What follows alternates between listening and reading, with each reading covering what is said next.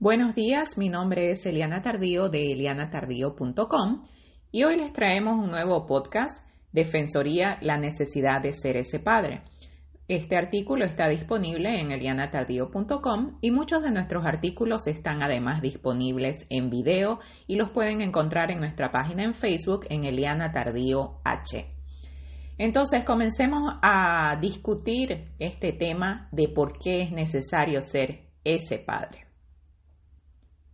En la comunidad muchas veces se utiliza el término ese padre para identificar a los padres que muchos consideran intensos.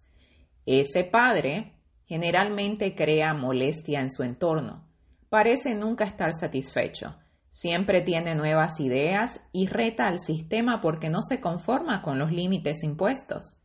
Siendo realistas, ese padre es un dolor de cabeza para muchos. ¿Por qué? Porque está sacudiendo los prejuicios, está sacudiendo los límites de manera constante. La gente ya sabe qué hacer, lo ha venido haciendo toda la vida, entonces se pregunta, ¿por qué tengo que cambiar algo si esto es lo que ha resultado para todos los que son como ellos? Volviendo a los estigmas, este padre o ese padre es el que no identifica a su hijo como un niño así. No nos olvidemos que dentro de los estereotipos que le dicen a la gente qué esperar de los padres de hijos con discapacidad, uno de los más vistosos es el título de especial. Entonces, cuando se define a un padre como un padre especial, que es especial porque para tener hijos especiales hay que tener, tienen que haber padres especiales, Inmediatamente este estereotipo, este prejuicio, viene acompañado del estigma de que estos padres son inspiradores, agradecidos y elevados, que quiere decir no se enojan, siempre están sonrientes, son padres maravillosos y padres ejemplares como sus hijos, ¿no? Entonces, cuando ese no es el caso, y el padre, en vez de ser ese padre especial, agradecido e inspirador a tiempo completo, es ese padre que llega a la reunión de la escuela o llega a la reunión con los terapeutas y en vez de decir sí a todo, exige desde su conocimiento, respaldado en sus altas expectativas, el sistema inmediatamente lo identifica y la mayoría de las veces a partir de ahí lo rechaza. Ese padre pronto comprende y reconoce que siempre hay más por hacer, pero si como padre no se integra, no aprende, no exige y le encantan las etiquetas y le encantan los títulos especiales, entonces lamentablemente su hijo nunca alcanzará el máximo de sus habilidades y probablemente nunca será reconocido como individuo porque está detrás de todas las etiquetas que la sociedad impone. Y no nos confundamos cuando hablamos de ese padre. Porque no estamos hablando del padre impulsivo que todo lo quiere resolver a gritos o que llega a una reunión y exige inclusión porque eso es lo que quiere y ni siquiera sabe qué significa inclusión. Estamos hablando de ese padre, el que avanza desde el conocimiento, el que entiende el valor del análisis, el padre que no se justifica a sí mismo diciendo no sé, los profesionales tienen que saber. Los profesionales no siempre saben. Y ese padre es autodidacta. Ha aprendido a buscar y encontrar respuestas.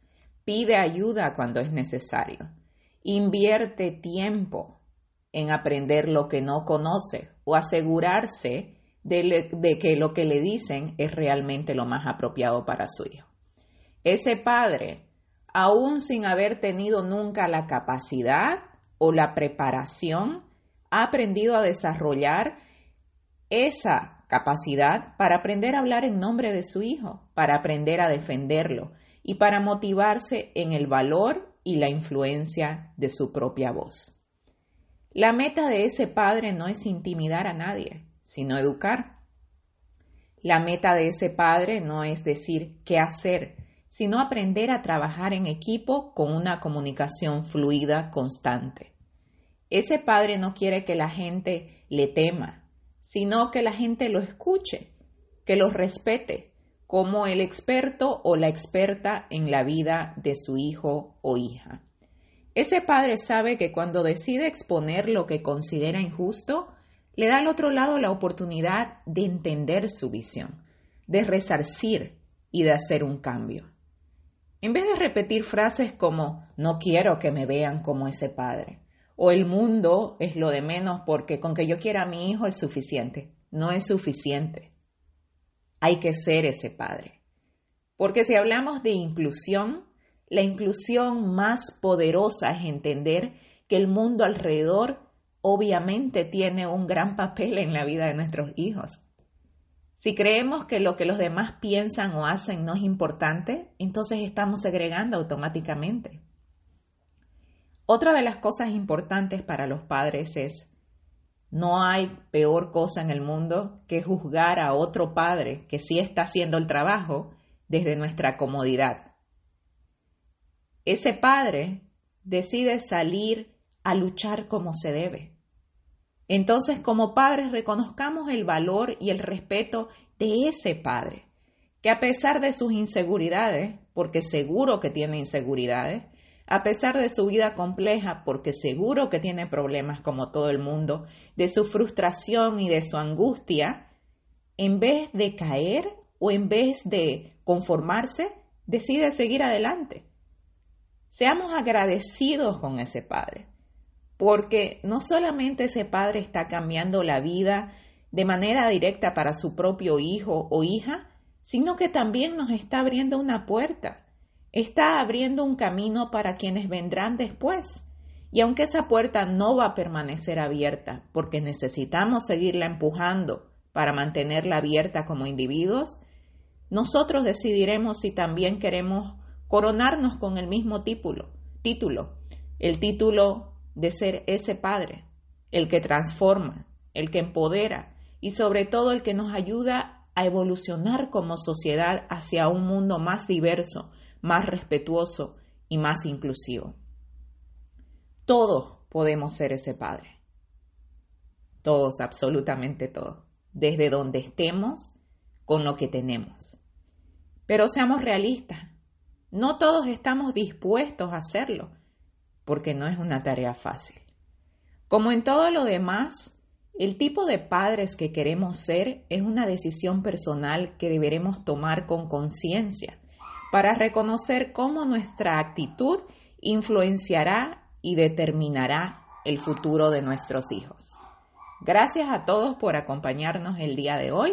No se olviden suscribirse al podcast a elianatardío.com si prefieren la lectura y seguirnos también en nuestras redes sociales como Eliana Tardío. Que tengan un buen día.